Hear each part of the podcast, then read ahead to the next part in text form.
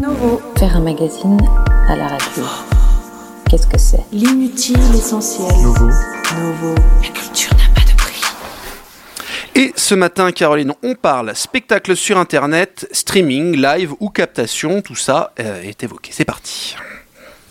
Oui, Martin. Alors, euh, une étude publiée en décembre 2020 qui a été réalisée au sein du département des études et de la prospective s'intéresse aux pratiques culturelles lors du premier confinement. Et donc cette étude, elle relève une nette augmentation de la consommation de ressources culturelles en ligne chez les personnes âgées de 60 ans ou plus.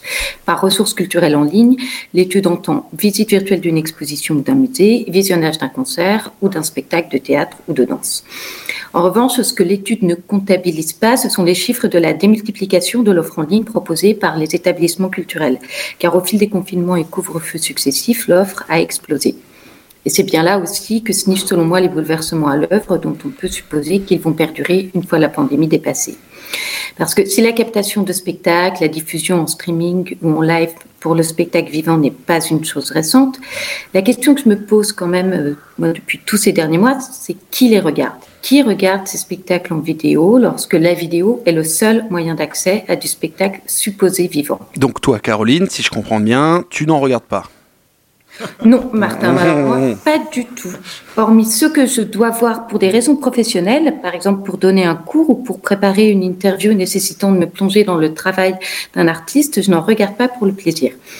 Alors, consciente un peu de ma rétivité à cette forme, j'ai tenté d'en lister les raisons. D'abord, euh, bah, pour moi, les spectacles, évidemment, comme pour tout le monde, ils sont, sont, des œuvres pensées pour une salle, pour un certain rapport avec les spectateurs. Donc, j'ai toujours tendance à voir la captation comme un pis-aller, un mieux que rien. C'est un outil de travail, même à la base, initialement. Ma relation avec un spectacle, elle ne me semble valide que lorsqu'elle se déplie dans le rituel qui la constitue. Prendre mon vélo ou ma Bentley pour me rendre à un lieu de spectacle, y croiser peut-être des personnes que je connais, boire parfois un verre avec des personnes que je connais au bar du théâtre ou le plus loin possible de celui-ci afin d'éviter de croiser d'autres personnes.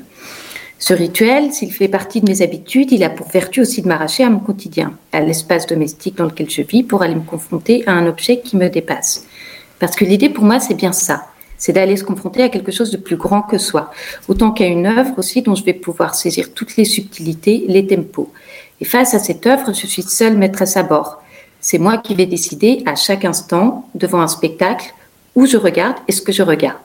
Si je prête attention à la musique à un moment plutôt qu'au texte, à un corps plutôt qu'au costume ou à un déplacement, je suis bien la personne qui fait le montage de l'œuvre en direct. Alors, tu vas me dire, Martin, que peut-être aussi, au moins au théâtre, le rapport au public m'est évité. Parce que c'est vrai qu'au théâtre, l'enfer, c'est souvent les autres spectateurs. Et au moins, les captations, elles sauvent de ça. Mais sans masochisme, sans masochisme pardon, je dois aussi reconnaître qu'il y a un effet parfois bénéfique ou amplificateur. Et que ressentir de la liesse, de l'agacement ou de la joie, ce sont des émotions que je vais éprouver avec encore plus de force quand je, quand je vais le ressentir avec d'autres en même temps que moi alors qu'une captation, c'est au final un ersatz de tout cela. Comme l'écrit le réalisateur et critique de cinéma Jean-Louis Comolli, lui, il a dans plusieurs articles, comme dans un essai, évoqué la question du passage du grand petit écran des films. Il dit Le spectateur, la spectatrice sont des êtres transhistoires. Ils n'existent que dans le temps de la séance et par elle. Ils sont modelés par les conditions matérielles de la projection. S'installant dans une salle de cinéma, ils entrent dans un autre monde où l'on se plie à un rituel à peu près immuable. Transportés sur des écrans de salon ou de poche, une mutation s'opère. Nous n'allons plus pouvoir nous laisser envahir par le film, nous laisser déborder et transir. La question dont se saisit ici Jean-Louis Comolli, elle est essentielle. C'est celle de la taille de l'œuvre que l'on découvre, qui est décisive. Dans les salles de cinéma comme au théâtre, l'œuvre est plus grande que celle et ceux qui la regardent. Chez moi, devant un ordinateur ou un téléphone, ce que je regarde, ça va être contaminé par mon, quotidien, par les gestes ou les mots de ceux et celles avec qui je vis. Et donc tout ce que je vois va être amoindri. Comme le dit là encore Jean-Louis Comolli, le petit écran est une cage où les films tournent en rond. Le cinéma penche alors d'un seul côté, celui de la distraction et non de la transfiguration. Le film n'est qu'une suite d'images qui bougent et de sons qui vibrent pour distraire. Alors là, du coup, Karine, je me pose une question, hein, de manière légitime, de la refuser en bloc ces captations. Est-ce que finalement, on tendrait pas un peu vers le terrain réac de ceux qui disent que bah, ça signe la mort du théâtre? Bon, alors bien évidemment, si tu me poses cette question, Martin, moi, je vais dire que non, je ne suis pas réac. Et pour euh, étayer ma position, je vais préciser, je ne suis pas contre les propositions de spectacles filmés. Après, pas n'importe lesquelles. Et je pense qu'il faut vraiment penser celle-ci au-delà de la seule captation euh, euh, de l'objet euh, théâtral.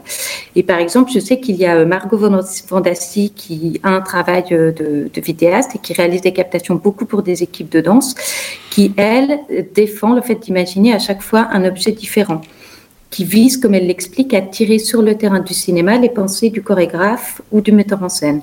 Donc, plutôt que de faire du rapportage d'un objet euh, de spectacle vivant, elle explique faire du reportage. C'est le fait de reporter quelque chose dans un autre espace en changeant de référence, d'échelle, de référentiel. C'est comme un vocabulaire partagé que tu mets en place sur un autre terrain en l'organisant différemment. Ce seraient les mêmes mots, mais dans une autre grammaire. En fait, elle imagine un objet pour son médium vidéo qui, loin de vouloir faire une image de plus, devient un objet en soi avec euh, son propre vocabulaire, sa propre dramaturgie.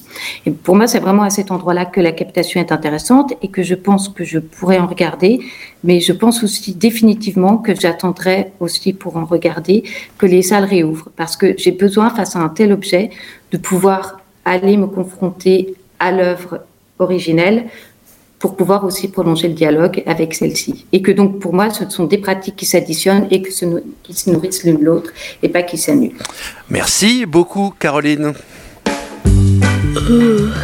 Radio Campus 92.2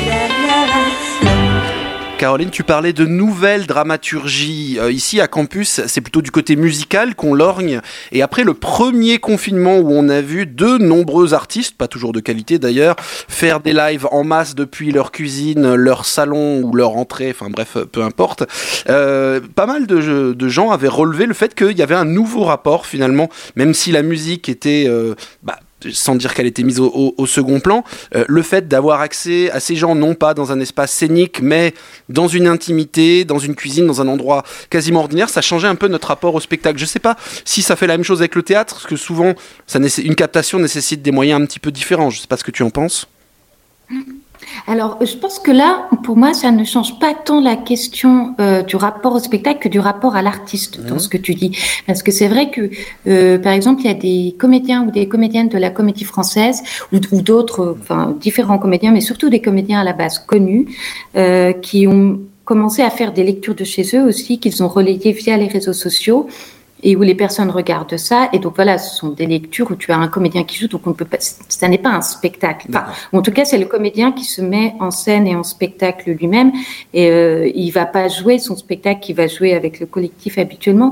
Et je pense que c'est plutôt dans, enfin, ça, ouais, ça change le pour moi, fondamentalement, le rapport à l'artiste, où tout à coup, il se met en place une sorte d'illusion de proximité. Genre, regardez, nous sommes tous en train de traverser le mmh. même, euh, enfin voilà, le, même traumatisme. Et moi-même, je suis comme chez vous désœuvrée, mm. mais en plus, euh, je vous donne un peu de mon temps pour euh, pour vous faire partager mon art.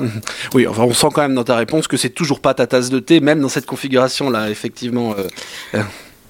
Non, c'est vrai. oui, enfin, oui, oui. Enfin, après, je, je, comprends complètement qu'on puisse s'y retrouver et, mm. prendre du plaisir à ça, mais oui, je pense que j'ai une grande méfiance en fait. Oui, après, de, euh, comment dire, pour l'instant, euh, le débat ne s'ouvre pas parce qu'on n'a pas le choix entre les deux, en tout cas dans la situation actuelle. Donc, euh, bon, après, c'est, on essaiera de se débrouiller quand les salles de concert réouvriront. Et on le souhaite très rapidement. Merci beaucoup, en tout cas, Caroline. Merci Martin.